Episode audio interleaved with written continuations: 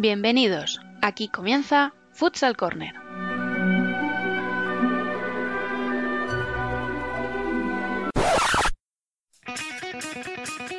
Una manera diferente de entender el fútbol sala.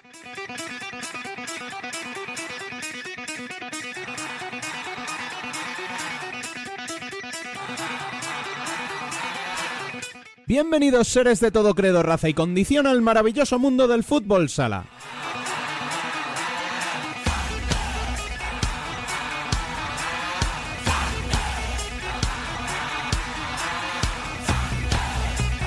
Arrancamos nuestro vigésimo octavo programa de la primera temporada, recordando como siempre que podéis estar al día de la actualidad del fútbol sala en futsalcorner.es y seguirnos en Facebook, Twitter e Instagram como Futsal Corner Web. También estamos a vuestra disposición en la dirección de correo futsalcorner@futsalcorner.es.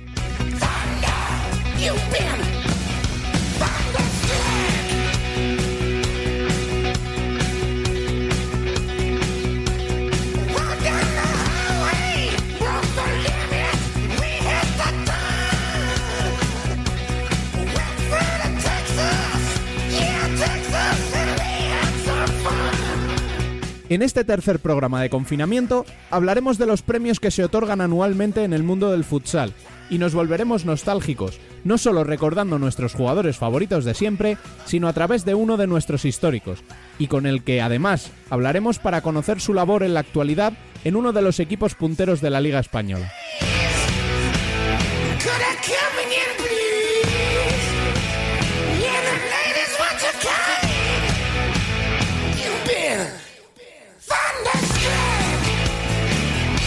Poneos cómodos porque estos días más que nunca en casitas se está muy a gusto. Como siempre, arrancamos con la mejor música. Les habla un servidor Rubén Robles. Sean todos bienvenidos a Futsal Corner, una manera diferente de entender el fútbol sala.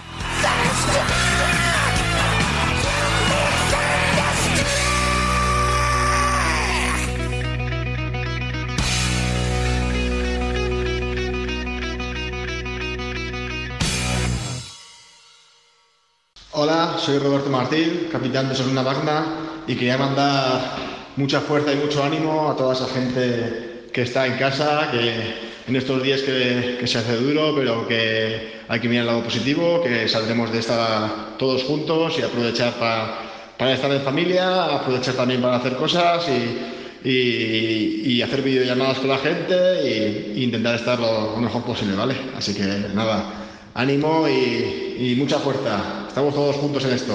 ¡Vamos!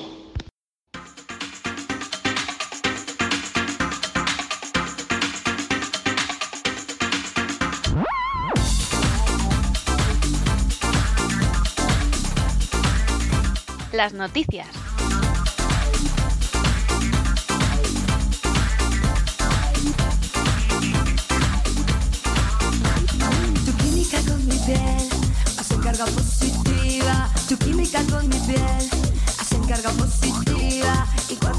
Se han conocido los premios que otorga la web Futsal Planet a los mejores del año 2019 y que celebran este año su vigésima edición. En categoría femenina tenemos a la española Silvia Agüete de Pollo como mejor portera del mundo, mientras que la brasileña Mandiña es la mejor jugadora por sexto año consecutivo. En los chicos, Ferrao cumplió el pronóstico y se proclamó el mejor, rompiendo la hegemonía de un lustro de Ricardiño, justo por delante de Adolfo, segundo mejor del mundo. El Barça además se proclamó mejor club y Andreu Plaza se llevó el premio al mejor técnico. El premio al mejor joven fue para Leosiño, seguido de Antonio Pérez, capitán de la sub-19 y miembro de pleno derecho de la primera plantilla de Jaén.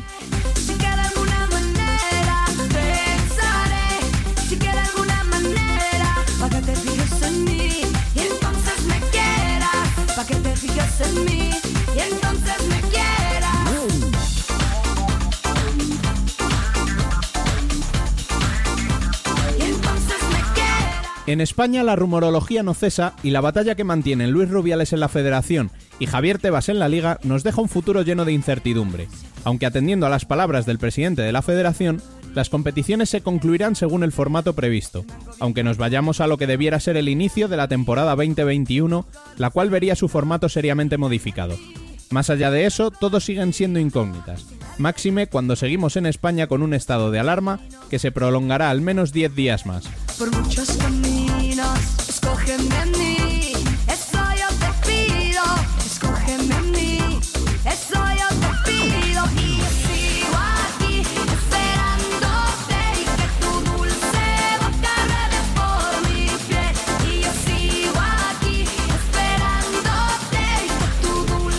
Esta semana hemos retrasado nuestra entrevista para tirar, como decíamos en la introducción, de la nostalgia tan en boga estos días.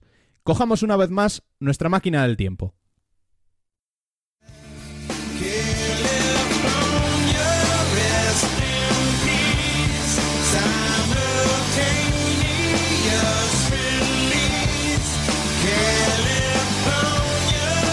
Futsal Vintage.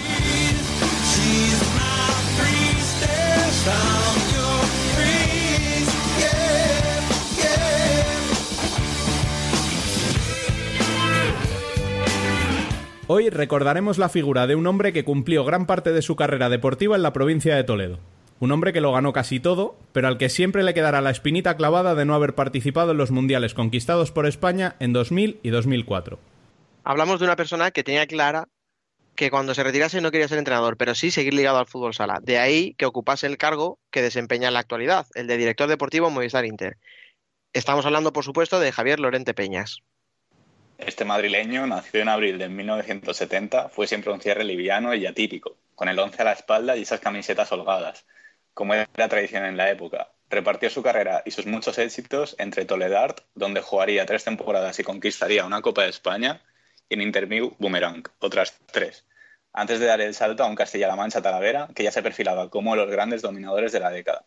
Para los más jóvenes, hoy día pasar de Inter a Talavera se interpretaría como un paso atrás en la carrera de un jugador que había debutado con la selección con 17 años y que a sus 24 contaba en su palmarés con la mencionada Copa, una Supercopa con Inter y tres torneos, cuatro naciones con la, con la Roja, en los años 90, 93 y 94. Sin embargo, el cierre tenía claro el siguiente paso y no pudo ser más acertado. En sus cuatro temporadas enfundando la casaca castellana, Lorente se convertiría en uno de los jugadores de referencia del panorama español, levantando una liga, una Supercopa y una Copa de Europa. Como internacional, disputaría y conquistaría otro torneo Cuatro Naciones en el año 98, además de la Eurocopa del 96 en el Municipal de los Deportes de Vistalegre, en Córdoba, disputada en el mes de enero. En ella Lorente, con el 8 a la espalda, ya que el 11 era propiedad del veterano Adeba, conquistó el primer europeo para España. Era este el primer gran título de una selección española que por entonces contaba ya con gente como Jesús Clavería, Julio, Javi Sánchez o Pablo Roberto, germen de lo que sería la base de la futura bicampeona en el mundo. Javi Lorente, con 25 años en aquel entonces, no consiguió anotar en un torneo en el que Eremenko, como no podía ser de otra manera, se erigió máximo goleador con ocho dianas. España venció en semifinales a Italia y en la gran final, ante 3.500 personas, a la propia Rusia. Como curiosidad, eh, como curiosidad, el MVP del torneo recayó sobre Paulo, Roberto, tercero en la tabla con cinco dianas. De Talavera emprendería el viaje más largo de su carrera, concretamente a Italia, donde disputaría una única temporada en el Torino Calceto, con el que se alzaría campeón de liga y copa. Al año siguiente volvería a España a uno de los clubes más laureados de todos los tiempos y donde terminaría de engrosar un palmarés envidiable, Playas de Castellón. En solo tres años conquistarían dos ligas y dos copas de Europa. Hablábamos de un plantel con jugadores como Paulinho, Cupim, los goleadores de la final de ese Mundial de Guatemala, Javi Sánchez y Javi Rodríguez, o los hermanos Linares. Como anécdota, ¿sabían quién dirige, dirigía aquel plantel de estrellas? Tino Pérez, el mismo entrenador que se trajo Javi Lorente esta temporada para levantar el vuelo después de la segunda etapa más gloriosa, o quizá la primera, del equipo torrejonero, con Jesús Velasco al frente. Para medir el mérito de Playas, no hay más que ver quién fue su gran rival en aquellos años. Precisamente el Antena 3 Boomerang, actual Inter, que ya comenzaba a ganarse su apodo de la máquina verde. El equipo estaba entrenado por el mítico Jesús, Jesús Candelas y tenía media selección española en su haber. Amén de los brasileños top, Jesús Clavería, Julio, Marcelo, Orol, Cobeta, Serpa o Edesio, por citar solo unos pocos. Desde su salida de playas, Lorente, con 32 años, comenzaría la última etapa de su carrera en equipos menores como Aro Boadilla, Ascar Lugo, Ocaña o Illescas, equipo en el que se retiraría. Tras esa retirada, y aunque se sacó los tres niveles de entrenador, nunca ejerció como tal. Tenía claro que quería seguir ligado al futsal, pero de otra manera. Y así fue como en 2013 firma como director deportivo de Inter. Pero nadie mejor para analizar esta época que él mismo.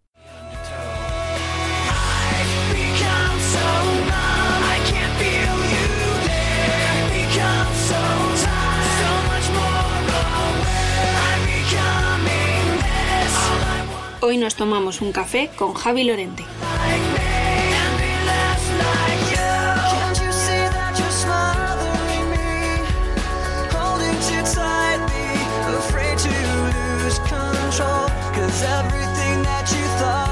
Y después de escuchar la trayectoria de Javier Lorente como jugador, eh, era obligado a hablar con él para ver un poquito su trabajo y su labor actual. Eh, muy buenas tardes, Javier. Hola, buenas tardes. Bueno, la primera pregunta eh, tiene que ser obligadamente, ¿qué tal estás llevando el confinamiento? Bueno, yo pienso como todo el mundo, ¿no? Pues un poquito aburrido en casa, pero bueno, eh, es lo que hay que hacer, ¿no? Estar aquí tranquilo, haciendo cositas y, y intentar que el día se te pase lo antes posible. ¿Tú te, te imaginas o crees que vas a cumplir tu, tu medio siglo sin salir de casa? No sé si eso te cambia un poco los planes, porque para quien no lo sepa, naciste el 21 de abril del 70, o sea que una fecha tan señalada, quien te hubiera dicho a ti, ¿verdad? Que lo ibas a tener que celebrar en casa. Pues sí, sinceramente me gustaría que no, pero bueno, viendo los acontecimientos, yo creo que lo normal es que no podamos salir de casa. Es una pena, pero lo que yo creo que lo pensamos todos, ¿no? Que mientras que sea para bien y esto pase cuanto antes, pues bueno, pues ¿qué le vamos a hacer? Si el 21 hay que estar aquí en casa, pues estará y se celebrará con la familia, luego lo- con mi mujer, las dos hijas y, y, y ya está, y, y no pasa nada, ¿no? Y ya habrá Y tiempo. pronto ya te digo, que claro, ya habrá tiempo de, de todo, que pasará seguro. Y hablando, siguiendo un poquito con este tema de actualidad, pero ya enfocado más al tema deportivo, ¿cómo es el día a día de un director deportivo eh, desde que se ha desatado esta pandemia? Bueno, sinceramente, desde que se, desde que estamos ya en casa y llevamos ya bastante tiempo, pues, pues ahora ya bastante tranquilo. Esa es la verdad, porque ahora, pues, antes veía un montón de partidos, ahora sinceramente veo bastante menos.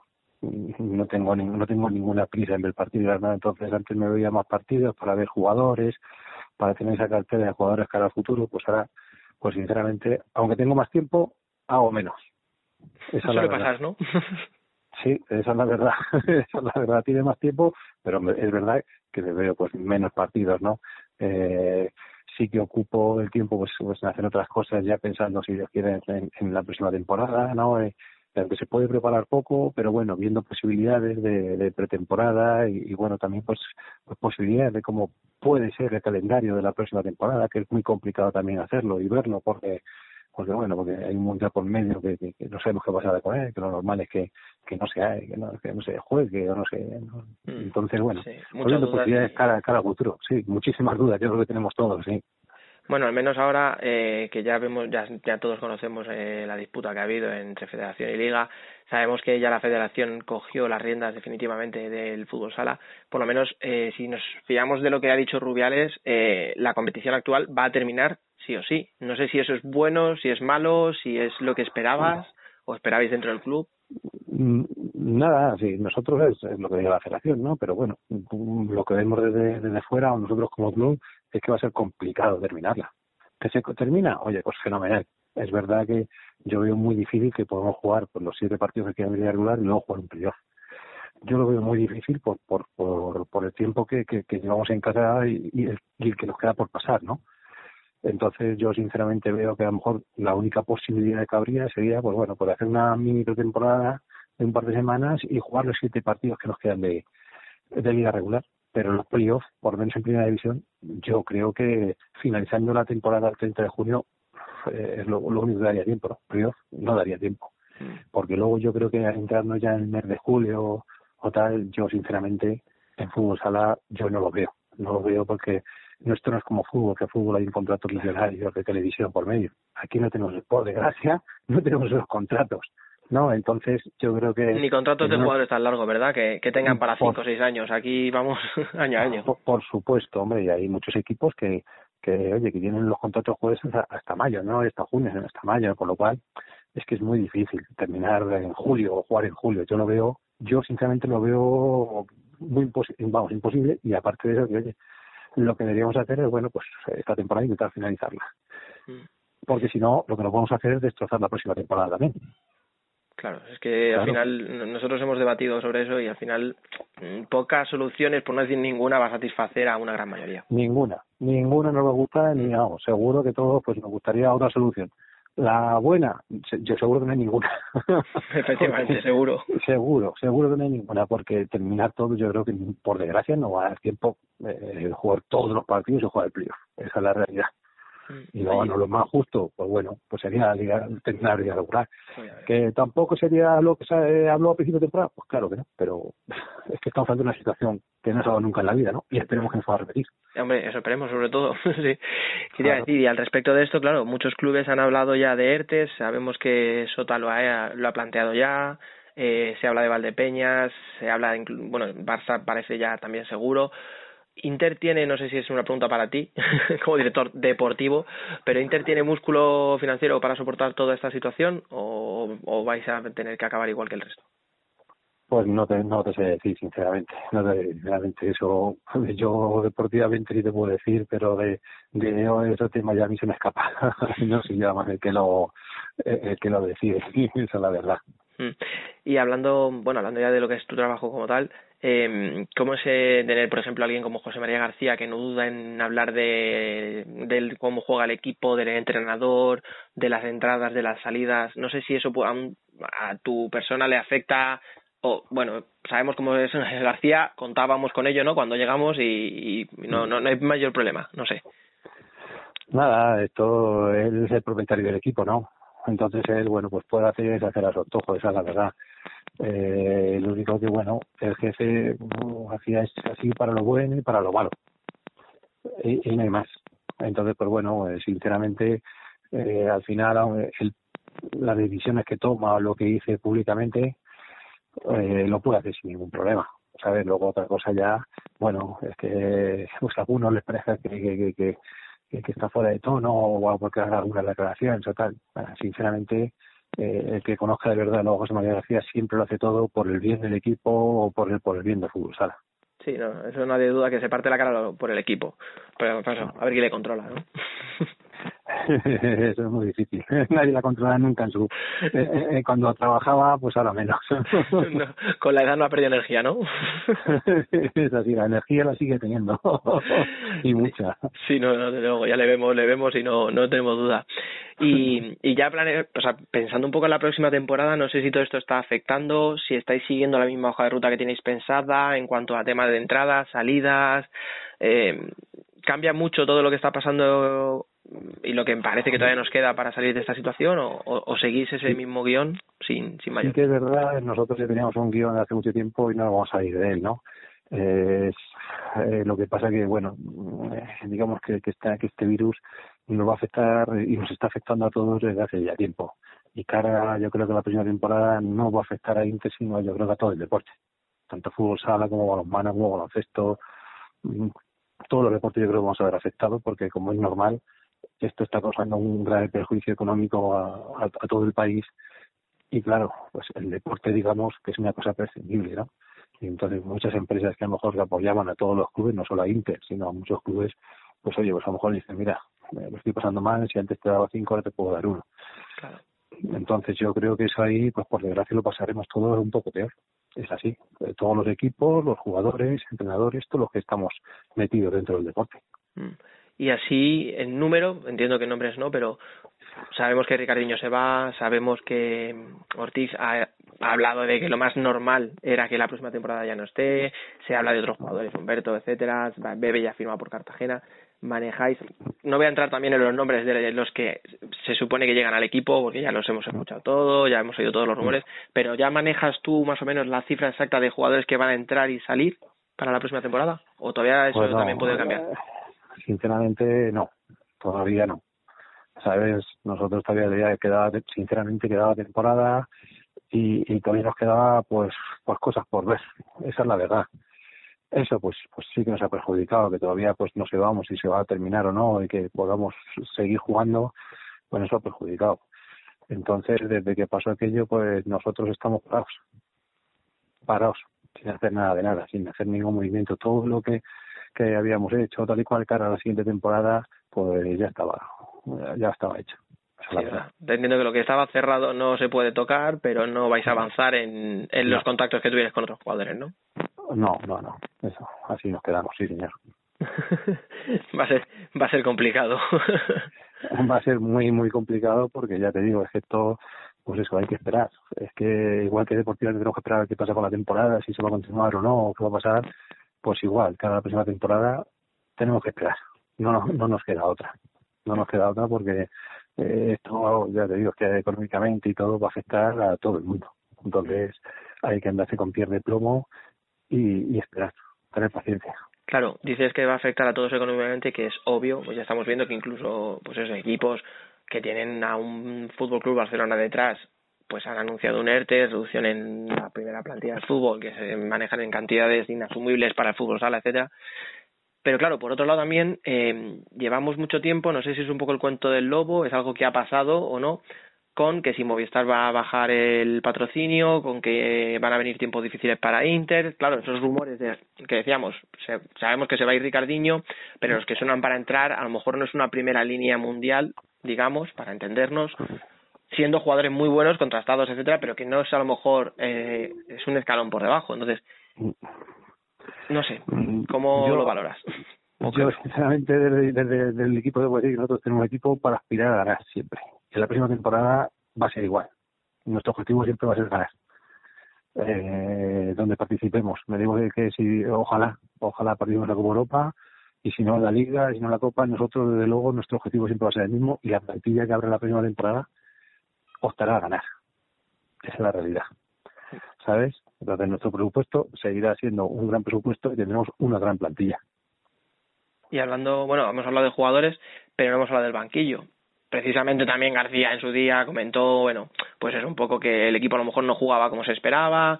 Mm, Yo y alguna persona más hemos preguntado en rueda de prensa a Tino Pérez por el tema y ya nos ha contestado un poco cansado, oye, mira, que ya me he preguntado mucho por este tema, que ya lo dije, pero tú personalmente además has estado ligado a Tino Pérez durante varias fases en tu vida, tanto deportiva como ahora. Sí. ¿Has hablado con él de este tema? Eh, ¿Sabes, aunque no me digas, pues va a ser él o va a ser X, pero sabes quién va a dirigir al equipo el año que viene? Hombre, te lo puedo decir perfectamente, a Tino Pérez. Sí.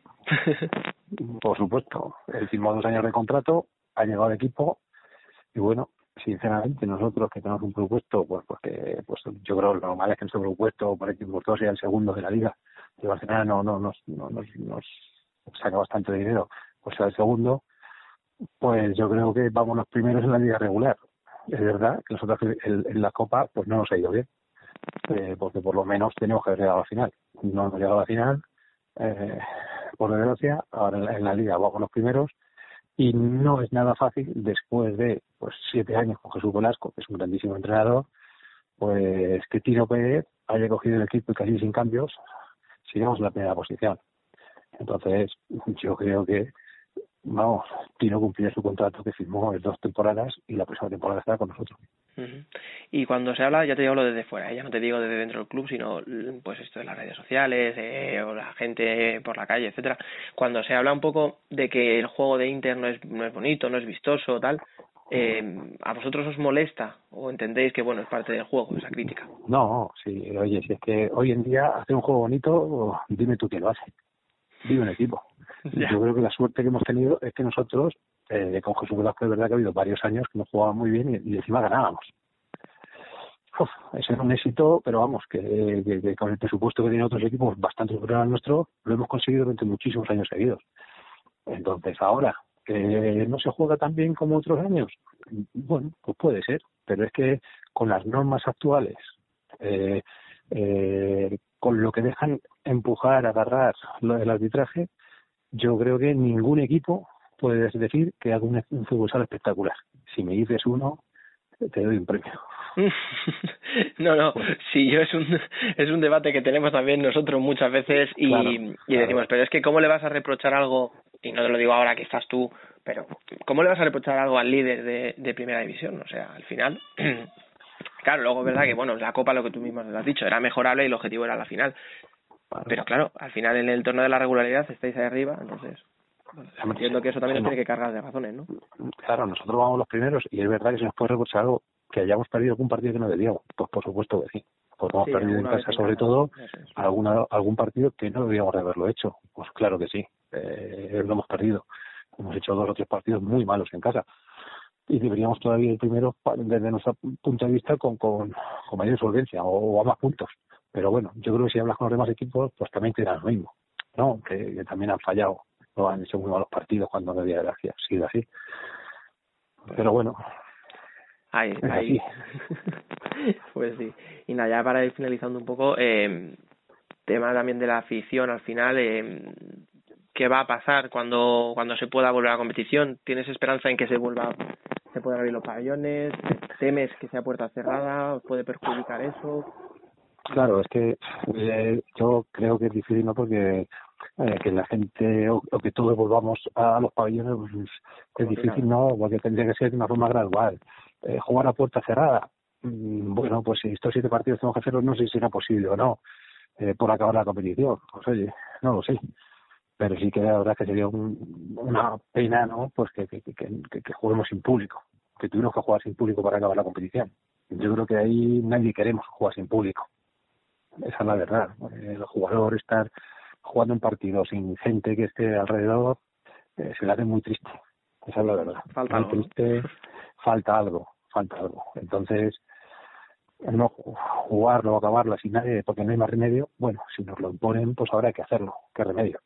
Pero desde luego es una pena que, que- que la gente no pueda no pueda ver los partidos. Yo, desde luego, si no pueden venir al campo, yo desde luego lo que haría sería dar todos los partidos por streaming, pero todos, por lo menos para que la gente o el aficionado no se quede sin ver los partidos. Sí, ya, ya veríamos si se puede, si lo permiten y bueno. Hombre, claro, eso ya veríamos, ¿no? Pero desde luego sería para mí un- una obligación, para que Sí. el aficionado por lo menos eh, no pierda contacto con nosotros y, o con su equipo y pueda ver todos los partidos. Esa es la verdad. Sí, pues me quedo con eso. Ya al final es to- todo, son todos rumores y todo es, pues eso, dar vueltas un poquito en círculo Mm. porque no sabemos qué va a pasar. Pero bueno, hay que hay que ir viendo opciones. Me imagino que ya las estaréis viendo vosotros y ya estaréis planteando ¿no? diversos escenarios. Sí, hombre, ahí sobre todo, si el que lo, que lo tiene que plantear todo es, es, es la federación, ¿no? Al final, nosotros seremos unos mandados, haremos lo que nos digan. Y ya está. Ya te digo, nuestra solución, desde luego, ojalá que se pudiera jugar por lo menos la fase regular y ojalá que pudiera ser con público. Ojalá. Perfecto, pues mira, Desde me quedo, me quedo con ese mensaje a ver si es verdad, a ver cuándo pasa todo este desastre Mm. y ojalá pues eso, que podamos disfrutar de fútbol sala que al final es lo que nos gusta. Eh, ojalá sea así. Pues nada, muchísimas gracias por el ratito este y pues a seguir disfrutando de la vida hogareña, no queda otra. Nada, es así, Dani, es lo que nos queda a todos. pues nada, muchísimas gracias, un abrazo. Nada, igualmente. Hasta luego. Me cuelgo de su pelo, engancho de su miel, me encuentro con mi hada, que está loca también. He vuelto a las andadas, he vuelto a enloquecer, lo había escrito en la luna, luna creciente. El debate.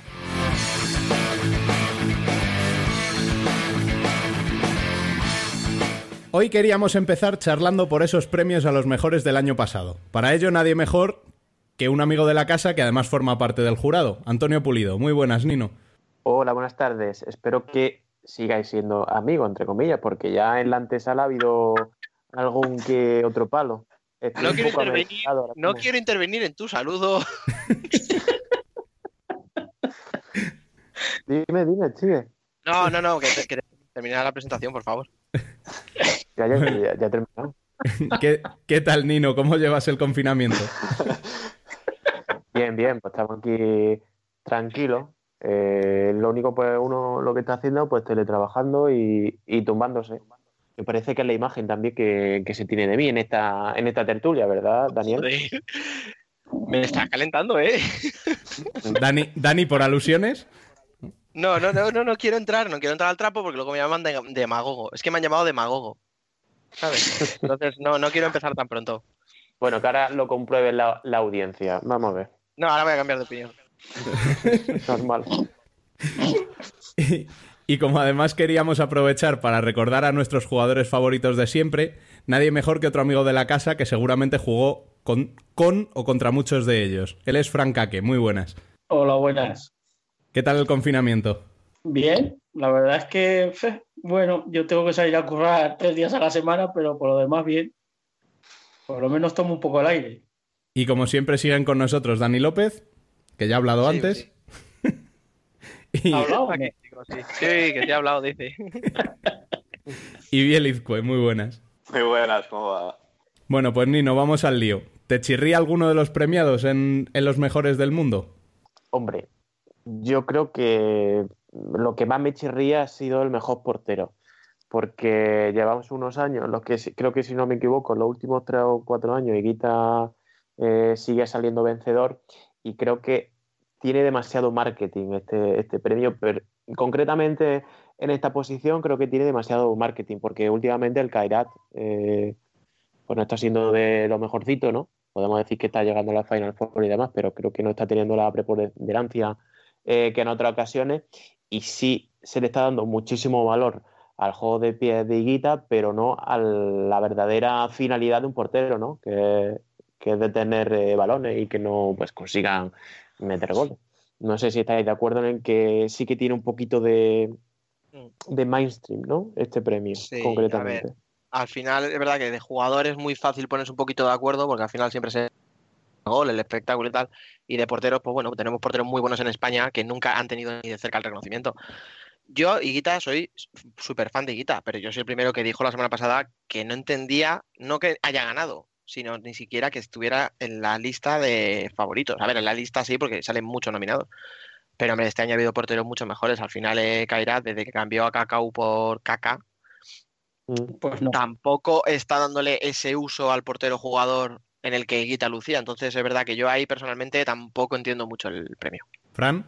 Yo estoy de, de acuerdo con Nino. Yo creo que se tiene demasiado, demasiado bombo por los años anteriores que, que ha hecho el Kairat, pero yo creo que, si no me equivoco, lleva ya dos, tres años que no, que no rasca bola.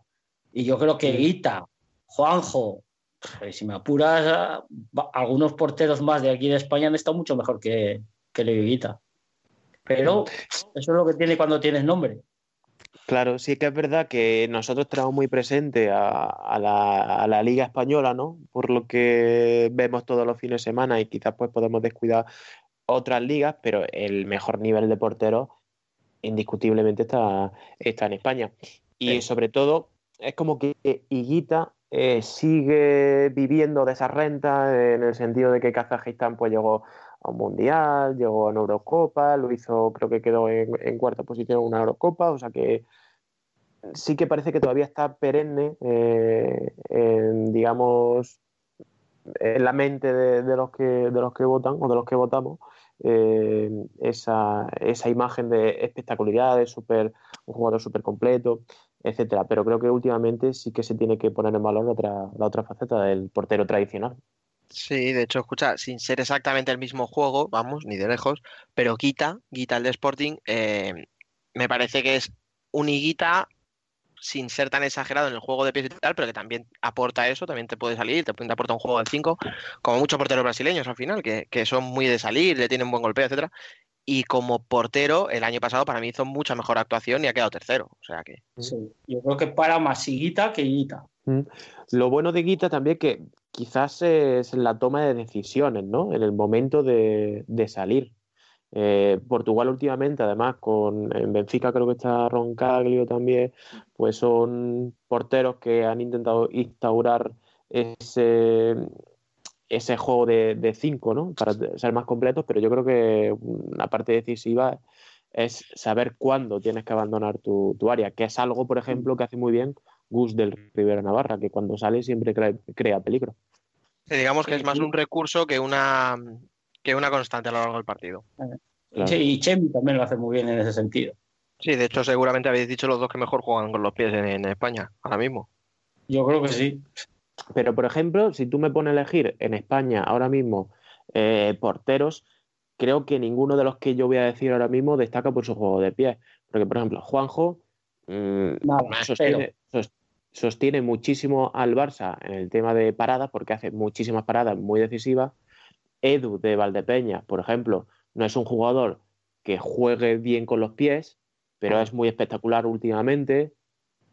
Creo que son eh, porteros que hoy en día en España, aunque se ha visto más que en anteriores años, pero no a una constante, no a una norma. Es decir, No. el, el- el Jaén de Didac, bueno, o si nos va muchísimos años más atrás, Leandro de Benicarló, que es cuando más oscilado en, en Caja Segovia, vale, pero últimamente creo que no Aunque deben dominar el juego de pies, pero no es algo que en el juego del equipo esté instaurado. Mm, Totalmente. De todas formas, si quieres, bueno, no sé si vais a decir algo más al respecto de, de lo del portero, perdón. Sí, yo iba a decir que es que aquí tampoco somos muy, muy mucho de usar el portero cuando se hace el portero jugador. Porque yo creo que en ese sentido, Dida con los pies, de Dida, Juanjo, Edu, el mejor de todos con los pies es Dida. Yo he jugado Mm. con él en maratones y ha jugado arriba, ¿eh? en vez de jugar de portero. Ujú. No Sí, si fuera, escucha, si fuera por el juego de pies, que se- o sea, si se tomase la decisión de los porteros en función de eso, en Inter, por ejemplo, el portero titular sería Alex, indiscutiblemente antes que Herrero. Eh, Tiene mucho mejor juego de pies. Y, y a él le tienes en el banquillo como de costumbre. Pero luego ninguno juega, cuando se están jugando los puntos, quiero decir, ninguno juega Sí, no. permanentemente en, el por- en el portero No. jugador. Por eso te digo que es que es que aquí yo creo que si se hiciera más, como por ejemplo hacía Cacao, entonces sí que veríamos que también tenemos aquí porteros que pueden jugar, pero lo que pasa es que claro, si aquí no lo el recurso es lo uso y lo uso al final y, y encima quito al portero para poner a un jugador, es difícil. Totalmente. Escucha, cuidado, que Kairat en su momento con Cacao, etcétera, también te cambiaba a Higuita, ¿eh? O sea, cuando iba perdiendo sí, y en los últimos minutos, o sea, quiero decir que incluso cuando tienes el supuesto o no supuesto, el mejor portero del mundo haciendo ese tipo de juego, incluso ese equipo lo quitaba. O sea, que al final tampoco vamos a pedir en España que hagas un ataque de 5 con, con un Didac cuando ni siquiera el mejor portero que es Higuita, que en eso estamos de acuerdo que sí que es el mejor, tampoco lo hacía. O sea que. Sí, yo creo que el, el- el juego de 5 de Higuita era más bien que los demás compañeros generaran el espacio suficiente para que él cuando pudiera golpeara. Sí. Creo que se basa, aunque sí que tiene mano- mm, sí que podría salvar alguna línea, entre comillas, cuando se cuando intentan tapar a- al ala, sí que podía salvarla de alguna forma, pero en realidad básicamente era crear espacio para que él disparara. Sí, en vez de no- generar juego, lo que hacías era o, o un tiro de 20 metros o forzar que un jugador saliera a esa presión y dejar a un compañero solo. Pero ya está, no, no estar tocando, no mover la bola como un juego de 5 habitual. Eso es. Y sobre el resto de premios, eh, ¿estáis de acuerdo en todos los demás? ¿O diferiríais en algo? Alguno, por ejemplo, los seleccionadores, depende del prisma en el que lo veas, ¿no? Porque tú puedes, tú puedes, Claudia Pons, de acuerdo, ha ganado la competición que tenía que ganar, ¿no? Que es el europeo de femenino. Eh, Albert Canillas ha ganado lo que tenía que ganar, que es el europeo sub-19. Entonces, es difícil, ¿no? Si se juntan todos los seleccionadores y todos los seleccionadores que han ganado algo en el, en el año pasado, es difícil decantarse por uno. Es más, pues, el cariño o la preparación que cada uno vea de su equipo. No sé lo que, cómo lo podéis ver vosotros. Yo es que iba a decir que por qué se lo lleva entonces, no sé si voy a decir Jorge o George Bras. ¿Por qué? Al final, o sea, es verdad que ganó la, la Euro, pero es que últimamente eh, los partidos importantes no ha demostrado tampoco un, no sé. Claro, yo es que no, no le veo sentido a tener seleccionadores que este año pues no han tenido una exigencia, ¿no? Que te da un- una gran competición. Eh, el año pasado pues no ha habido europeo masculino, no ha habido mundial. Eh, entonces, estar por decreto, por ejemplo, Marquinhos Xavier de Brasil, estar por decreto. Skorovic José- tercero. Skorovic, por ejemplo, Skorovic, por ejemplo. Ya me parece ya un poco de coña. Seamos serios, ¿no? Es decir, Pues seamos serios.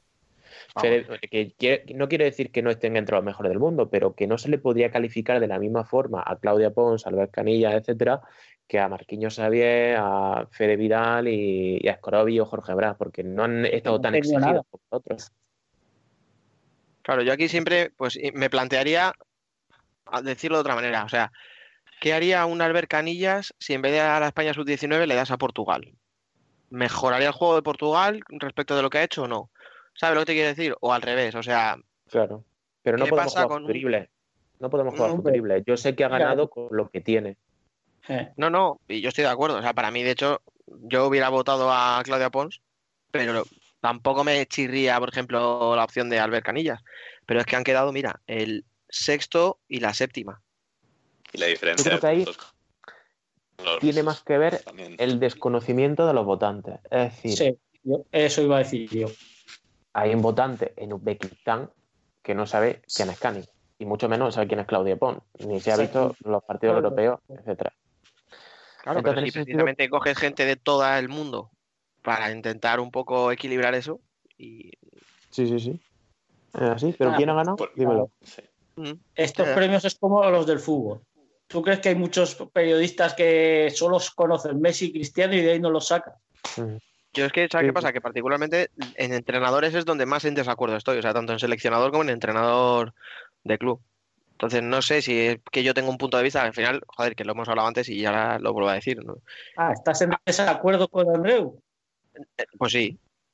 ¿Qué te creías? Que no le va No, pero ahora en serio, hay 250 personas que han votado, una de ellas Nino. Eh, Mm. Joder, si al final 250 personas deciden una cosa y yo pienso otra, lo, que no voy a hacer es ahora ir tan sobrado de decir 250 equivocados. Aquel que tiene razón soy yo. No, no voy a ser tan sobrado, tío, pero, pero me chirría que gane el, el entrenador del Barça que ha hecho Liga y Copa con un equipazo que flipas. Que es verdad que este año, bueno, ha demostrado algo más, que se quedó sin pivot, que aún así ha seguido jugando muy bien, eh, a lo mejor incluso jugando como juego mejor de lo que jugaba con Ferrao, pero que tampoco me parece que haya demostrado, pues eso, lo que decíamos antes, un Sergio Lacerda en pato, que al final ha ganado la liga en Brasil habiendo equipos mucho más potentes, con gente que lleva toda la vida en sus clubes, como Marquinhos Xavier. Entonces, no sé, y, y es que no se le ve ni en la lista, o sea, está el último o el penúltimo, me parece. O... No, no estoy de acuerdo, pero bueno, no sé, en mi opinión y como yo creo que al final lo que diga la mayoría tiene que ser lo correcto, pues estaré equivocado. ¿Qué le vamos a hacer? Sí que es verdad que a veces la mayoría no tiene razón. Pero bueno, Sí, ese, sí. ese es otro de, ese es otro debate. Pero eh, no sé, yo le doy, le he dado mucho mérito a Andero Plaza por lo que has comentado últimamente, que sé que gran parte pertenece a este año 2020, pero ha habido un momento en el que él ha tenido que cambiar el chip. Mm. Todo el Sí, mundo le estábamos diciendo, todo el mundo le estábamos diciendo, tiene ferrado dependencia, tiene ferrado dependencia, solo sabe jugar con pivot, venga, balón arriba y ya está. Pero creo que ha habido un jugador, bueno, vamos a poner dos jugadores diferenciales que le han ayudado a Andreu Plaza a cambiar la cara a este Barça. Uno ha sido Ad- Adolfito, que es un jugador súper intenso, y creo que el otro eh, es Marcenio. Marcenio creo que ha sido el, cerebro que ha ayudado a cambiar, a que esa transformación del 3-1, de decirlo por alguna forma, al 4-0 haya ido también para que hayan vuelto a ganar la Copa de España como la ganaron. Sin, creo que sin estar al 100%, pero la han ganado. Sí, yo, yo más que nada que sin estar al 100%, sin emplearse al 100%. Sí, sí, sí, exacto, sí. Porque he visto gana- ha ganado los partidos que ahora tengo que apretar, pues aprieto. Ahora voy al trantán, pues voy al trantán. Sí, de hecho yo me acuerdo que yo cuando acabó el partido eh, le dije a Adolfo si le había resultado fácil ganar, claro, me miró con una cara que casi me mata. Yo creo que porque acababa de terminar de jugar el partido y estaba reventado y no, pero si no, yo creo que me, me da una hostia. Pero claro, a lo mejor no supe plantearle la pregunta, pero es que yo lo que quería decir es, ¿qué estáis diciendo ahora? Es que daba la sensación de que cada vez que cuando el Barça tenía un problema y se le ponía el rival por delante o se le acercaba un gol, pum, aprieto, venga, dos golitos y a las acabó. Claro, ya, ya está. Sí, mira, eso lo hablamos en las dos, eh, después de la rueda de prensa de Andreu. Me acuerdo que después, antes de, de que se marchara el Barça, hablamos una vez con Andreu y una vez con, con Miguel de Andrés. Y se lo comentábamos. Y él decía, sí, pero es que tampoco puedes exigirle al jugador que esté los 100 días o 200 que entrenamos a tope, entonces ellos mismos se regulan. O sea, no quería reconocerlo, pero en el fondo Ya, hombre, pero Pero, escucha, te bueno. puedes regular un partido de liga contra el Burela en casa, por decir algo con Mm. ¿sabes? Pero, hombre, en una final de Copa, es que la primera parte parecía como que, bueno, pues no hay prisa, ¿sabes? No hay problema. No, Eso yo creo que eso también también. igual es confianza, que igual es exceso de confianza y a Sí, las largas les puede eh, salir mal, pero es lo que les ha llevado a ganar el año pasado, a ganar pues lo que ganaron y cómo lo hicieron. Escucha, que si fijáis las puntuaciones de mejor jugador, Ferrao ha ganado, que ya lo sabíamos todos que iba a ganar, pero es que tiene casi mil puntos, que son 300 más que Adolfo, que es segundo, y Adolfo tiene ya 300 más que el tercero, que es Meslim. Entonces, o sea, eso quiere decir que, han sido los dos mejores, pero con mucha diferencia. Y creo que aquí pocos estaremos en desacuerdo. A mí, por ejemplo, eh, creo que la temporada de Adolfo está siendo maravillosa. Pero en, en- en un jugador súper disciplinado. Yo creo que es el jugador que todo entrenador quisiera, porque, oye, quiero esto, Adolfo, y él lo hace sin quejarse, sin armar revuelo, y encima lo hace muy bien. ¿Que tienes que meter más goles, como hacía en Santo Coloma? Pues yo meto los goles que quiera, Andreu, confía en mí. No, para irte sacrificado. a, a la una guerra con él, vamos. Yo creo que, creo que lo puse el otro día en Twitter también. Creo que estábamos acostumbrados en España a una generación, ¿no? Digamos una generación brillante, la última, Sergio Lozano, Miguelín, Carlos Ortiz.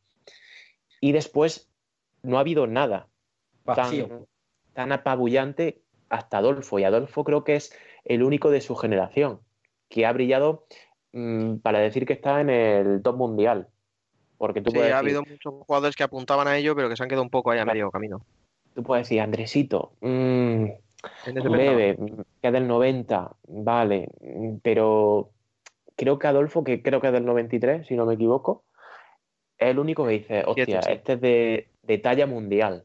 Pues fíjate, estamos hablando de que tienes al mejor jugador del mundo, al segundo mejor jugador del mundo, al mejor, al segundo mejor portero. Pues hombre, A uno de los mejores entrenadores, vamos a ponerlo ahí, ¿vale? no, yo no, no, no quería decirlo. O sea, he hecho. Me has entendido perfectamente, cacho de persona. Que a Andreu Plaza le, le dimos todos muchísimos palos al principio, Sí ¿eh? que sí, y yo le dado Por el lo primero. mismo, por lo mismo, tiene un equipazo y no gana. Ahora Eh, tiene un equipazo y gana. Mira, yo solo he hablado con él, ¿eh? Eh, más de una vez. Y la- el primer partido que jugó el Barça y en la Copa, en la- después de la rueda de prensa que estuve, se lo dije. Y él me decía, ya, pero es que, o sea, no sabía explicarme bien, pero yo le dije, pero es que con la plantilla que tienes, digo, sin embargo, ahora que te has quedado sin los dos tíos de referencia arriba, es cuando mejor estás jugando. Y dice, sí, pero antes ya jugábamos también de cuatro. Digo, sí, en la segunda rotación que tenía la, la tenía de cuatro. Mira, Lo que escucha, a lo que mejor es que. Yo creo que jugaba más tiempo de pivo que, que de cuatro. Claro, que, a lo mejor es que un tío como Ferrao al final te condiciona mucho y es lógico que te condicione. O sea, tiene un nivel ver, como para que no te normal. A lo mejor pensábamos en una cosa y resulta que es otra. A lo mejor eh, Andreu no quería utilizar tanto al pivo, pero entre comillas estaba obligado. Porque ¿cómo vas a desaprovechar a Ferrao, sabes? Claro. Y últimamente Ferrao, no sé si tienen la misma impresión, eh, también estaba mejorando mucho o estaba siendo más completo en las tareas de, de combinación o de visión de juego, porque sí que es verdad que vemos que un jugador, entre comillas, muy potente, muy no tosco porque es habilidoso, pero sí que tiene ciertos momentos de inspiración, de delicadeza y de asistente, o de pisadas hacia atrás, o de mucha visión de juego. Sí, sí, No sí, sé ha si mejor- estoy de acuerdo, o sea, que no es, que no es solo trae uno, que quiero decir Mira. que también es un, un jugador que, que ve los espacios. Otra cosa que hay que apuntarle al buen hacer de Andreu. Sí, eso lo, habla- eso lo, lo hablábamos eh, los de la celebración y yo con Miguel Andrés. Y él no lo decía, dice, a ver, es que ya en cuanto le echamos el balón a Ferrao, él mismo se ha dado cuenta de que no siempre se puede girar y que no siempre se puede ir, de- porque ya le va la ayuda. Entonces él mismo ya se ha dado cuenta de que puede hacer más cosas que no solo recibo balón, me giro y le pego. Porque siempre hay algún compañero suyo que está solo. Y eso es algo que, han- que llevan tiempo trabajando con él. Bueno, Totalmente. y como decía al principio, vamos a recordar a nuestros favoritos de siempre. Fran, ¿de qué jugadores guardas especial cariño o admiración? Buah. Yo es que me quedaría, de mi generación me quedaría con todos. no los cambio por los que hay ahora. Hombre, es que yo creo que Fran tiene marcada en su memoria la liga del, del príncipe Felipe. Yo sí, yo es que, bueno, es que ese año marcadísimo y, y el año anterior también. Porque es que, a ver, me acuerdo que ese año, no sé si ganamos treinta y tantos partidos, no sé si ganamos siete, ocho partidos más que Inter, que ya es difícil. Fíjate tú, en una liga regular, ganar siete, ocho partidos más que Inter. Oye, escucha, que tenéis un equipazo, ¿eh? Buah, pero tenías que ver los equipos que había entonces, ¿eh? Que a mí me hace gracia ahora los, cuando sale en Twitter que si el fútbol sala de antes, que si no sé qué, pero si mirando los resúmenes que ha puesto Daniel, Uy, tú, ves la gente jugando y hay muchos jugadores ahora que en esas plantillas no tendrían sitio. Sí, escucha, yo creo que eso lo hemos hablado muchas veces, que al final, eh, hace 20 años había equipos eh, que el octavo, el noveno, tenía dos tíos que Oh, eran cracks absolutos. O sea, dos tíos brasileños que te jugaban en la selección. Y a lo mejor hablas de un Caja Segovia que ni entraba en los nacionales, los nacionales apretaban mucho. Entonces yo así que me quedé, me quedo con Paulo, me quedo con Chicolín, Marcos, de mi equipo de Zaragoza me quedo con todos. O sea, así gente de Paulinho, es que había, había muchísimo donde elegir. ¿eh? Biel, Sí, sí, no. Ah, No, no, yo diré que solo he podido ver los últimos destellos de esto que decís que fue la mejor época del fútbol sala. Eh, porque yo hasta que Palma no, bueno, hasta que Manacor viene a Palma y se instaura aquí, no he seguido el fútbol sala como a nivel de la locura que hacemos ahora. Pe- Pero sí que con lo que he podido leer o podido ver de esos gloriosos años, eh, diría, como quinteto, diría que Luis Amado, Quique Bonet, Javi Rodríguez, que ya dije esta semana por Twitter que fue el primer jugador que me enamoró de esos partidos que antes se veían en, en Marca TV. Y, y en la otra, la Ricardiño, por motivos obvios. Y de pivota, Pablo Roberto. Pero fíjate que yo, Ricardinho no entraría en mi quinteto titular. No, ya, ya yo lo meto porque es la estrella así más grande Escucha, de lo no, que hombre. yo he podido seguir en plan Yo, escúchame, máximo. a ver, yo he seguido más fútbol sala que tú por el simple hecho de que soy más viejo que tú, Biel. O sea, no, no tiene mérito, ¿vale? O sea, es una cuestión de edad, lo mío. Ya, ya, ya, ya. Pero, escucha, yo he visto más, o sea, yo, yo he visto muchos jugadores, Fran, y hostia, no meter en el quinteto ideal de la historia a Ricardinho es duro, ¿eh? Dejarle fuera. Sobre todo porque pero- no sé si le pondréis el primero, el tercero o el quinto, pero entre los cinco mejores de la historia sí le pondréis, ¿no? Yo tengo un argumento a favor de Fran. Eh, yo A ver. entiendo que él no ponga a, a Ricardinho en, en su quinteto, porque creo que Ricardinho ha marcado eh, muy bien que es, que es muy superior al resto. O sea, en varios partidos ha sido muy superior al resto y no ha encontrado quizás un jugador de su nivel que le pudiera cuestionar el reinado. Sin embargo, eso en la anterior etapa pues no sucedía. Lo entiendo de esa forma, es decir, se fomentaba la competitividad muchísimo y hacías al contrario mejorar. Entiendo que lo dice por eso. Sí, es que yo eh, iba por ahí. Porque yo, por ejemplo, yo me acuerdo, tenías, yo, en, mi mi debut en División de Honor fue marcando a Pablo Roberto. Que tal el partido, bien, ¿no? No, no, no solo nos ganaron 4-3, pero claro, yo me acuerdo que nada más empezar, los dos balones que tocó, dos goles. ¿Y qué hace? Y dices, bueno, vale. Pero es que el siguiente partido era, por ejemplo, con Caja Toledo y tenías a Chicolín y a Marcos. Jugabas contra Algón, el Paulinho, o ibas a Alcantarilla, Cupín y el otro. Era... Y sin embargo, Ricardinho lleva unos años que solo está él. No tiene a nadie que le diga, bueno, a ver, ¿qué? No, y además también entiendo de lo que tú decías, Nino, que ha sido una cuestión de marketing. O sea, Ricardinho se ha sabido vender y a Inter, que le interesaba mucho, claro, claro, y que a Inter le interesaba mucho también vender la imagen de Ricardinho, pero lo han hecho muy bien, pero hombre, también es verdad que ahora pensamos, dime tres goles que recuerdes eh, de mm, los más bonitos que has visto, y seguro que te está viniendo uno que yo me sé de Ricardinho, por ejemplo. Sí, O sea, Y al final ha hecho cosas que no le habíamos visto a nadie hacer. Habíamos visto hacer eh, a nuestro amigo Javi Freestyle y poco más. Pero en un partido oficial, en un europeo, en una, en una Champions, etcétera. O sea, no sé, pensar en esa liga que gana Inter con el caño de Ricardinho a Ferrao, por ejemplo, y, y- y el gol a, a Paco Sedano. O sea, quiero decir que ha sido muy bonito, muy espectacular de ver, pero que también era un tío efectivo. Y digo era porque ya, por desgracia, parece que No, claro, es, es que no sé si le vamos a volver es que a ver. estos últimos años de Ricardinho, es que, sí, es que a lo mejor estos últimos años de Ricardinho igual empañan lo que ha llegado a ser, porque yo me acuerdo, no sé, cuando empezó el reinado de Inter, más cinco ligas, que ganaba, daba la sensación de que iba a hacer lo que él quería y que él iba a meter el gol o que iba a hacer lo que quisiera hacer. Claro, joder, hay una Sí. final en Murcia, eh, no sé si es en el cuarto partido, que iba ganando el Pozo, parecía que. No me acuerdo si era el es el tercer partido o el cuarto, pero sé que iba ganando Inter en la, la final.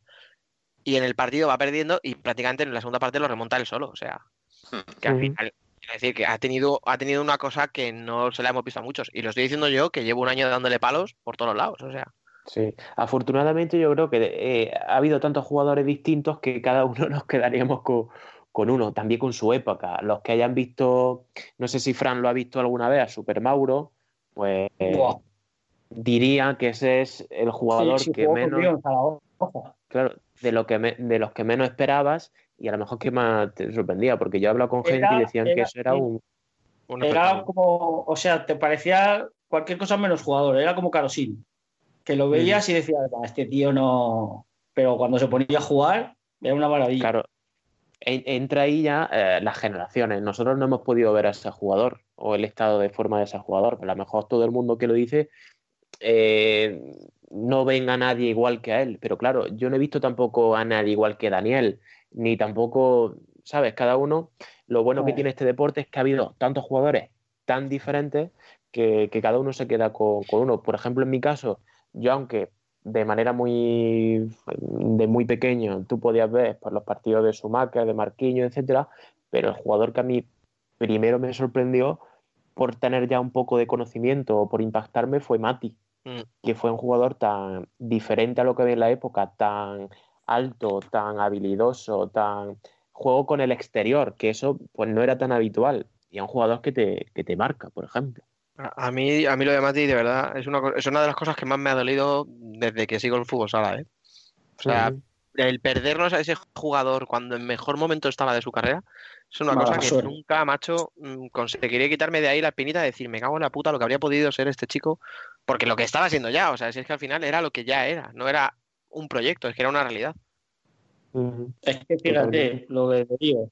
Yo creo que si Mati no se lesiona y sigue en Inter, no llega Ricabriño. Muy probablemente. Puede O sea, ser. Por lo que a mí me han contado, me contaban, en su- me contaron en su día, económicamente era inviable mantener a los dos. O sea, No Ricardo llega. viene cuando ven que Mati no, no puede. Pero por Claro. tema Sí, de económico, porque yo dije lo mismo, ¿eh? O sea, yo decía "Pf, Mati por la, por un lado y Ricardo por el otro. Y me dijeron, No. amigo, ¿qué va? Y, y Mati, como- tal y como estaba, si no se fastidia la rodilla, yo creo que Ricabriño no llega a Inter. Mm. No porque no le hubiera hecho falta. Claro. Ya tiene un referente mundial. Claro. Oye, ¿os habéis dado cuenta que nadie ha mencionado hasta ahora, por ejemplo, a Falcao? Es que- siempre. Yo creo que muchos no, no lo consideramos un jugador de fútbol sala, en verdad. Exacto, eso iba a decir yo. Y mira que he tenido discusiones con el Marquinhos Xavier este, ¿eh? sobre Falcao. Sí. Yo es que lo de Falcao ver, lo, eh. veo, lo veo como que hacia adelante muy bien, pero luego no defendía. Entonces, para mí eso no es un jugador. Claro. O sea, cuando no estás, cuando no estás en todos los aspectos del juego, mm, no eres un jugador. Y está solo, para hacer tu jugada. Claro. Tus dos o tres jugaditas y ya está. A ver, ha sido muy bueno y en los primeros años de Falcao seguro que si todos hemos visto highlights diríamos, pues bueno, qué golazo ha marcado contra Islas Salomón, qué no sé qué, no sé cuánto, estupendo, Exacto. maravilloso contra, contra Mozambique. Es verdad que ha metido goles a España, yo me acuerdo eh, el del, el del Mundial de 2012 que tenía una parálisis en la cara o algo así, que solo salió durante todo el partido, solo salió a una jugada de a balón parado y la metió el cabrón. Y ha sido muy, muy bueno y tiene muchísima calidad. Pero para mí, yo no lo metería entre los mejores de la historia porque, primero, no ha tenido el atrevimiento o no lo han dejado de salir de Brasil para demostrarlo realmente y aunque lo haya hecho en mundiales. Pero no ha tenido esa ambición y se ha salvado las, claro, se ha salvado la espalda en Brasil, donde estaba, pues era eh, maravilloso, era un- una herramienta de marketing también estupenda. Es una multinacional. Claro, Claro, y eso que claro. tú has dicho así, un poquito de tal, lo de Isla Salomón, es que al final lo que nos ha quedado es la imagen de Falcao engordando estadísticas contra selecciones muy menores, con Grand Prix montados a su. o sea, diseñados para él exclusivamente, para que le metiera 20 goles a Venezuela y cosas así. Entonces, Sí, sí. al final, eso también ha jugado un poco en contra la suya, yo creo. Eso, y, Sí. que, y que hay que tener en cuenta que aquí tampoco se le ha visto tanto. O sea, para nosotros igual no es tan grande como un Paulo, como un Daniel, como un Schumacher, porque la liga brasileña aquí no se seguía. Entonces, igual su Mm. mejor momento de juego no lo hemos podido seguir tampoco desde aquí. Claro, lo más cercano quizás a aquella intercontinental la que jugó contra el Inter con el Malwi Mm. y que estaban, eh, pues era un partido muy competitivo por, por utilizar un eufemismo, pero que había muchísima rivalidad. Era como la rivalidad de Brasil-España trasladada a los clubes. Mm. Y eso es lo más cercano quizás que aquí en España en esa época pues eh, se vivía, pero también coincidió que era una época en la que a lo mejor estaban las cosas mal. Yo me acuerdo que una vez se celebró una intercontinental o una recopa, en- no sé si era en una feria de, de Castellón o de Barcelona, en una carpa, no sé si, si tenéis conciencia, no me acuerdo del año, pero era algo No, pues. como clan- un poco clandestino, es decir, una intercontinental o una recopa en una lona como si fuera una feria y te decir, como si fueras parte del programa de fiestas del pueblo. Sí, sí, hay, hay imágenes, de- no recuerdo, no recuerdo exactamente qué equipo lo jugaron, pero sí me acuerdo que era algo algo un poco como clandestino. Y evidentemente las redes sociales que anteriormente pues eh, no estaban. Sí, eso ha hecho mucho. Yo otro, por ejemplo, que me acuerdo mucho, ¿sabéis de quién? De Neto y el cabrón, el gol que nos metió en aquella prórroga. Mm. Pero era un tío también que me encantaba. O sea, yo no sé si porque a lo mejor no era tan bueno comparativamente con todos los que hemos dicho, pero sea porque fue cuando yo ya estaba más metido en el mundo del fútbol sala o por, no sé por qué, eh, yo recuerdo durante un- unos años tenerle como un tío que me enamoraba. Pero es que no es que no fuera tan bueno, lo que pasa es que Neto no era tan espectacular, que es distinto. Pero bueno sí que era. Lo que Sí, no era tan espectacular. Mm, totalmente. Es que, que es lo que hemos hablado hace un momento. Es que tú miras los jugadores brasileños que había antes, es que fíjate el partido que, que se ha visto hace poco en Twitter de, de una copa que jugaron Lobelle contra el Pozo. Tú miras los 2010. jugadores que había en el Pozo y dices, ese Pozo coge al Pozo de ahora y yo creo que lo borra de la pista. Mejor no hablar de eso. Con espíndola de portero. que algunos se dará de, que algunos se estará ofendido si lo escucha. Pero es que es una realidad. Pero es que a lo mejor ese pozo cogía a, yo qué sé, al Inter de ahora o al, o al Barça de ahora y también lo meneaba. Sí, Pero sí, sí. digo que eh, miras los y tú dices, "Pues es que el inicio, fíjate que se ha hablado poco y a mí me parecía un jugador impresionante el inicio. Es que, por ejemplo, tú miras la selección española, es que hemos tenido, ha habido un año que hemos tenido la selección española juntos, Javi Rodríguez, Quique Bonet, Pablo Roberto, Daniel, es que empiezas la mira y dices, es que Sí, es sí. impresionante. Las comparaciones son odiosas, es cierto. Sí, sí, no, escucha, y tú has dicho, pero los dos hermanitos también, Claro. agüita, ¿eh? Con Vinicius y con el inicio. Sí, sí, yo cuando Por el, Madrid, cuando el Madrid habló de fichar a Vinicius dije, pero este está todavía para jugar. O sea, el que me vino a la Claro. cabeza fue el otro. Mira, pues tendría gol Sí, sí, por lo menos. total. Otra Sí, cosa. Pero. Conclusión, que al final Es los que- mejores individualmente eran brasileños, pero como equipo nos quedamos con los españoles, ¿no? Sí. Sí, bueno, depende como- de la posición. O No sea, sé, yo, desde luego no hemos nombrado a Luis Amado, pero yo a Luis Amado Claro. lo dejaría. yo sí lo he dicho, ¿eh? Yo Sí, sí, lo he dicho, Rubén. Lo, lo tendría perenne en la portería, vamos. No he visto otro portero como él Sí. jamás. Y es que Luis Amado es aparte. Yo le echaría de comer aparte a Luis Amado. Sí, sí, Mm. totalmente. Pero, por ejemplo, en la posición de cierre, yo creo que no. En España no tienen que desmerecer a, otra, eh, a otras selecciones, por ejemplo. Claro, pero ya te has la posición de Claro. cierre. ¿Ves? Tema defensivo, a eso me refiero ya. Sí, Brasileño te como más refieres- vistoso, más ofensivo, más gol. Y el español, Sí. pues eso, Quique, Julio. O a un talento distinto, a un talento táctico, a un talento eh, defensivo. Eh, Santi Herrero, Lorente. Es que, Claro. mira, ahí es que los cierres que, que teníamos en la selección, es que, a ver, lo que no podía, si tú tenías eh, los dos alas y el de arriba, que eran tíos que te iban a meter goles sí o sí, tenías que tener un tío que defendiera, porque si no era imposible. Mm.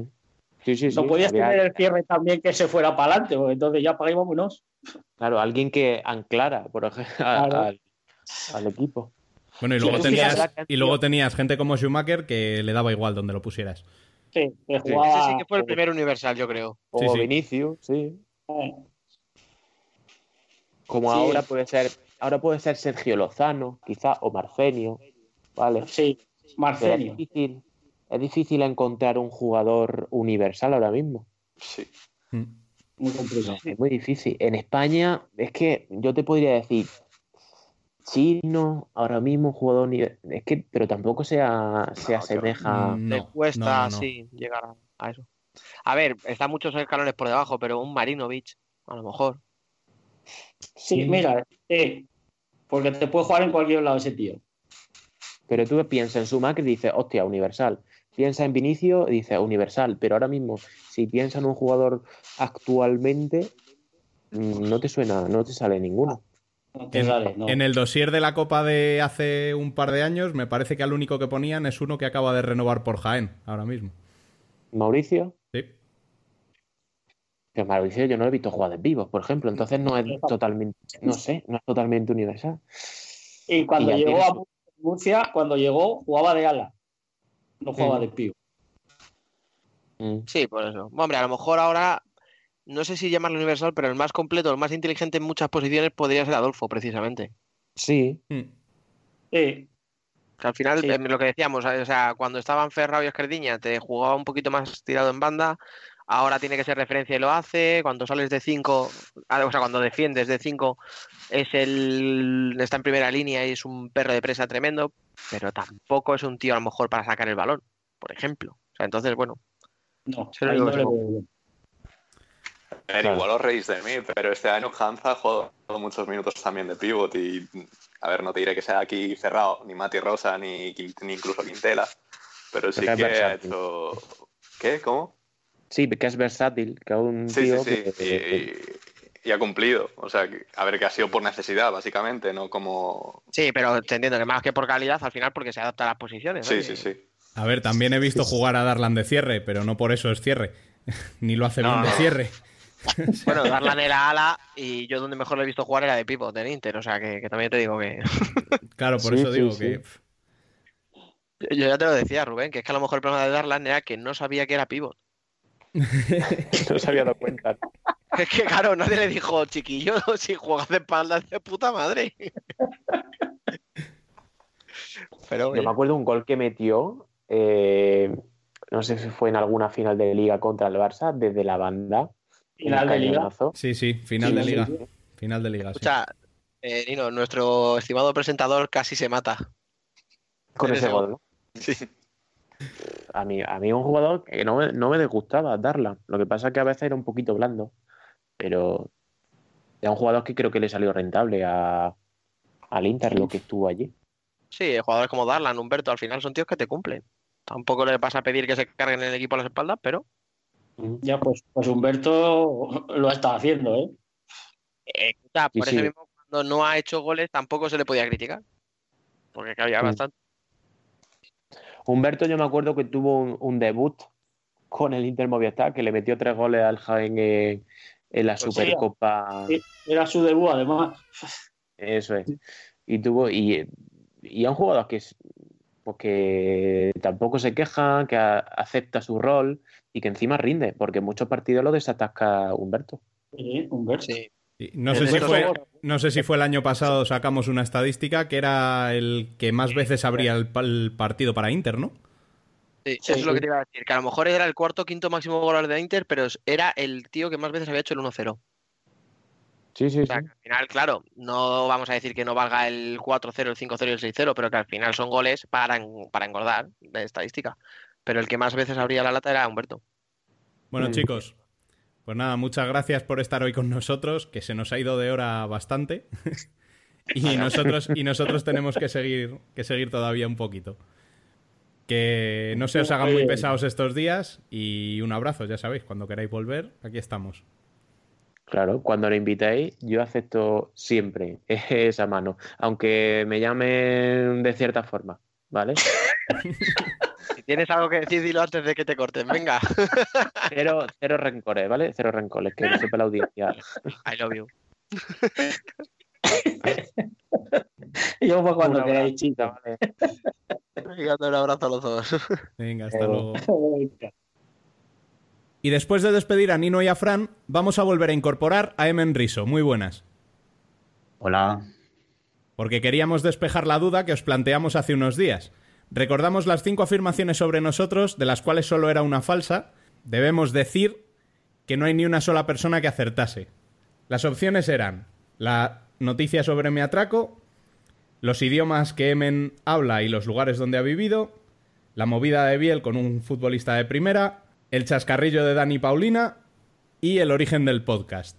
Resolvamos el misterio. Así que ya supondréis que si no ha acertado nadie, la falsa era la de Emen. Exactamente. Pues la... Bueno, os- prima- primero de todo quiero agradecer a todos por la confianza en mí que tenéis. Y- Inmerecida. Sí, bastante merecida, la verdad, sí. Pero la verdad es que yo no llego a seis idiomas. Eh, según los criterios más o menos generosos, puedo, puedo llegar a cinco, pero seis no. Y, pero la clave es que no he vivido en cinco países, sino que en cuatro. Como bien cuentan las banderillas en mi, en mi bio de Twitter. O sea, Italia, claramente, España, eh, Irlanda y Portugal. Así que no. Lo Ahí siento, pero ya. Bueno, y, y vamos a aclarar el resto. La primera que me afecta a mí directamente diré que es completamente cierta. Sucedió una tarde-noche volviendo de la bolera de Chamartín, eh, detrás de una de las torres Kio. eh, nos atracó a un amigo y a mí un, pues un atracador que nos sacó una navaja y nos quitó lo que llevábamos. Debía de ser como el 2002, una cosa así, porque eran de las- los primeros meses del euro. Y, nos quitó todo lo que llevábamos. Eh, cuando yo le dije, oye, mira, que es que me tengo que volver hasta mi pueblo en autobús y tal y cual, eh, el tipo dijo, bueno, mira, me has caído tan bien que, que te voy a devolver esto. Y me devolvió las monedas, que probablemente en monedas había más dinero de lo que se llevó en billetes, que es lo curioso. Y de hecho, Pero estaba feo llevar la calculadora de euros. sí, sí, no, pero de, de hecho lo bonito de esta historia es que yo acabé dándole las gracias al, al atracador. Era Es- Lupin es, así, es así de triste. sí. bueno, la tercera, eh, esa movida de Biel con ese jugador de primera. A ver, cuéntanos. Eh, es cierta, no vamos a dar nombres, pero sí que podemos decir que sigue siendo un jugador de primera. Eh, todo vino por subir un vídeo en el que él agredía a otro jugador y pues lo calificaba de lamentable, que lo es. Eh, y no le hizo mucha gracia. Lo bueno es que la amenaza no fue directa, en plan, no fue él que me habló y me dijo esto, pero sí que le habló a alguien cercano a mí y le dijo, oye, dile a tu amigo a ver si es tan valiente eh, detrás, en plan, fuera de las redes sociales. es que es tremendo, ¿eh? Sí, sí. Para denunciar una agresión te amenazan con otra agresión. Bueno, el nivel. Bueno, Dani, cuéntanos esa- ese desayuno de churros con Paulina Rubio, por favor. Oye, la verdad es que, a ver, eh, si la tuya es de 2002, la mía no tanto, pero también será de 2000, de los 2000 y poco. A ver, en realidad no tiene mucha historia, o sea, sencillamente es, hacemos una cena de empresa un martes, un martes normal y corriente, entonces, bueno, pues Madrid es una ciudad muy grande, hay mucha fiesta, pero al final era un martes. Y el que conozca el centro de Madrid sabrá que a, esas, a las 6, 7 de la mañana hay pocos sitios abiertos. Y uno de esos sitios es la chocolatería San que cualquiera que conozca Madrid la conocerá seguro, y abre 24 horas. Entonces, como no cierra nunca en ningún momento, pues nosotros fuimos a desayunar después de salir de fiesta y eh, estaban limpiando, claro, pero como no podían cerrar el bar porque lo abren, ya os digo, 24 horas, pues simplemente tenían unas poquitas mesas apartadas para que la gente se sentara. Entonces coincidió sencillamente que entramos a la vez, que pedimos a la vez, entonces como estaban limpiando y había pocas mesas, nos sentamos juntos a desayunar. Obviamente no nos conocíamos de antes, sí que charlamos un poco, pero como habría podido charlar con cualquier persona con la que te sientas a desayunar sin saber muy bien por qué, solo que coincidió que era ella y ya está. Eh, nunca me vuelve a llamar. El día de hoy. Bueno, y, y Biel, parece que la gente te ve con poca iniciativa porque esta también Sí, sí, la han sí, votado unos cual. cuantos. O sea que explica, explica. O sea, igual, al ser más joven, volver a tirar un poco de pollita por ahí. eh, pero no, no sé, yo siempre he, eh, he sido mucho de escuchar podcast y sobre todo deportivos. eh, y era un formato que me gustaba y aparte que lo hiciera gente que, pues, no sé, que, que simplemente es pasión, que no lo veo como otra, me gusta más. En plan, es más pasional, es como menos... Y, y nada, y pues ya lleva tiempo dando la tabarra con va, venga, nos animamos, pero al final lo hemos conseguido. Sí, sí, de hecho esa es la, esa es la, la definición, o sea, dando la tabarra. Sí, sí, sí, porque era eso. Porque yo me tiré un año diciendo, como estáis tontos, que decir, no se os ocurra, dejarme en paz. Yo Y debo decir menos que fue. Y claro, claro, y tú decías que ni de coña, o sea, y es verdad que fue Biel el que nos convenció. Pero de todas formas os dais cuenta de que el desgraciado es el que nos lía a todos y luego entra un ratito en el debate y hasta luego. Si te he visto no me acuerdo, ¿eh? O sea... Pero bueno, yo en persona soy así también. Vosotros sois que es bastante reservado, que hablo lo justo. No, no me gusta malgastar saliva a mí. Y los, No como yo. Los dos que, los dos que eh, no querían ni, vamos, ni a tiros, porque yo más o menos le dije a Biel, venga, va, pa'lante. Pero los otros dos que no querían ni a tiros son los que se tiran hablando un cuarto de hora en Worldwide Futsal y Sí. en el debate no deja meter bola a nadie. O sea, No, yo, Pero yo eso- dejo hablar, yo dejo hablar a los expertos. Yo, yo apenas, yo apenas digo algo, pero Yo, por alusiones, es que esa es la diferencia. Tú, Emen, eres un tío respetuoso, yo no. Yo dije que no quería hablar, que yo, mi voz no me gusta lo más mínimo, y sin embargo, como dice Rubén, entramos en un debate y me tiro al cuello de todos y no, no dejo intervenir a la gente, pero haberlo pensado antes. Bien. No, no, no, sí. A mí me va bien así. sí, solo te amenazan jugadores de primera, no, no hay problema. Bueno, pero esto ya pasaba antes del podcast, creo. Creo que fue antes esto. Sí, sí, sí, sí, sí. fue antes. Fue es antes. por eso, es por eso que habla poco, porque si habla luego pasa. Sí, claro, luego me busca amenazas o le caigo mal a la gente. Claro, a ver, que, que realmente amenazarle, amenazarle fue un jugador, pero que alguno más también ha tenido sus cositas con él, ¿eh? Nada, cosas, gafes del oficio. Bueno, chicos, pues muchas gracias por aclarar todo esto y seguimos la semana que viene. Muy bien, pues un abrazo a todos. Hasta la próxima. Chao, chao, hasta la próxima. Pues duda resuelta. En nuestra imaginación, la canción con la que han sonado las noticias hoy será un mensaje desesperado de Paulina Dani. Estamos seguros de que te sigue esperando. Y hasta aquí nuestro vigésimo octavo programa. Recordad que para amenizar la cuarentena podéis leernos en nuestra web futsalcorner.es y seguirnos en Twitter, Facebook e Instagram como Futsal Corner Web. Cualquier sugerencia podéis dejarla en nuestro correo electrónico futsalcorner@futsalcorner.es. Recordad, en casita se está muy bien, así que por favor no salgáis. Nos escuchamos la semana que viene y hasta entonces, sed felices.